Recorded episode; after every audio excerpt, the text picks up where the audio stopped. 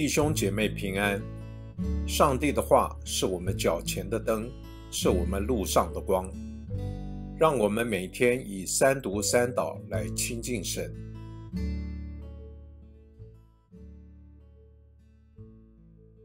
一月十四日星期天，萨母尔记上三章一节到二十节。那孩子萨母尔在以利面前侍奉耶和华。在那些日子，耶和华的言语稀少，不常有异象。那时，以利在自己的地方睡觉，他眼目开始昏花，不能看见。上帝的灯还没有熄灭。萨穆尔睡在耶和华的殿内，上帝的约柜就在那里。耶和华呼唤萨穆尔，萨穆尔说：“我在这里。”他跑到以利那里说：“你叫我吗？我在这里。”以利说：“我没有叫你回去睡吧。”他就回去睡了。耶和华又呼唤撒母耳，撒母耳起来到以利那里说：“你叫我吗？我在这里。”以利说：“我儿，我没有叫你回去睡吧。”那时撒母耳还未认识耶和华，耶和华的话也未曾向他启示。耶和华第三次再呼唤撒母耳。撒母耳起来到以利那里说：“你叫我吗？我在这里。”以利才明白是耶和华呼唤这小孩。以利对撒母耳说：“你回去睡吧。他若再叫你，你就说：‘耶和华啊，请说，仆人静听。’”撒母耳就回去，仍睡在原处。耶和华来站着，像前几次呼唤撒母耳。撒母耳，撒母耳说：“请说，仆人静听。”耶和华对撒母耳说：“看哪，我在以色列中必行一件事，凡听见的人都必双耳齐鸣。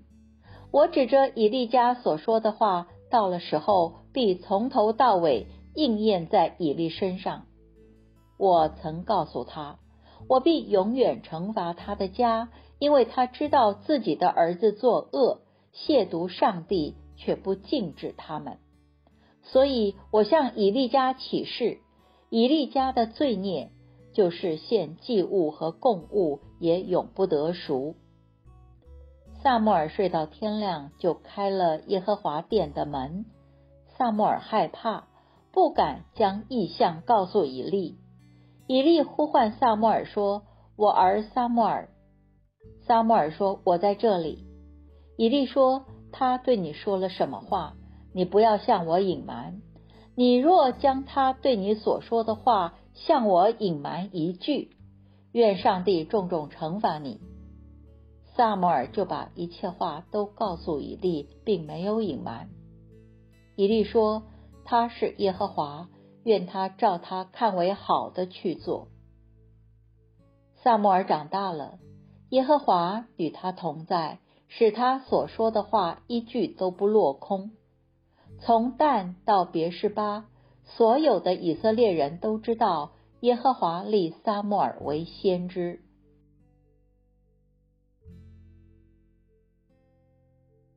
诗篇一百三十九篇，大卫的诗一节到六节。耶和华，你已经鉴察我，认识我。我坐下，我起来，你都晓得；你从远处知道我的意念。我行路，我躺卧，你都细察；你也深知我一切所行的。耶和华，我舌头上的话，你没有一句不知道的。你前后环绕我，按手在我身上，这样的知识奇妙，是我不能测的；至高是我不能及的。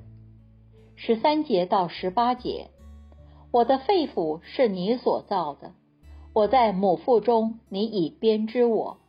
我要称谢你，因我受造奇妙可畏。你的作为奇妙，这是我心深知道的。我在暗中受造，在地的深处被塑造。那时我的形体并不向你隐藏。我未成形的体质，你的眼早已看见了；你所定的日子，我尚未度一日，都在你的册子写上了。上帝啊，你的意念向我何等宝贵，其数何等众多！我若数点，比海沙更多。我睡醒的时候，仍和你同在。我们一起来默想今天的经文，实在是严重的提醒。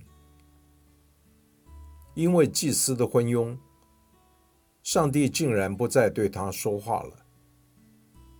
上帝宁可对一位小孩说话，也不愿与一位昏庸的祭司说话。你觉得服侍上主的人，上主却不再对他说话的后果如何呢？没有话语的侍奉，会是怎样的侍奉呢？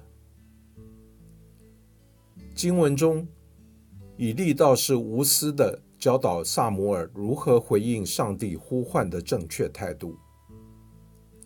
请说，仆人静听。这句话是小小萨摩尔对上主的第一个回应，也成了他一生的写照。请问，在祈祷时，你的态度是？主啊，请你听我说，还是请说，仆人静听呢？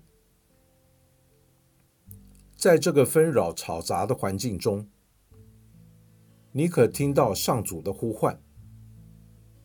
你如何回应他的呼唤呢？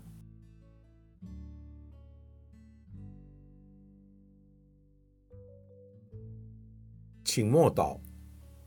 并专注默想以下经文，留意经文中有哪一个词、哪一句话特别触动你的心灵，请以祈祷回应，并将心得记下。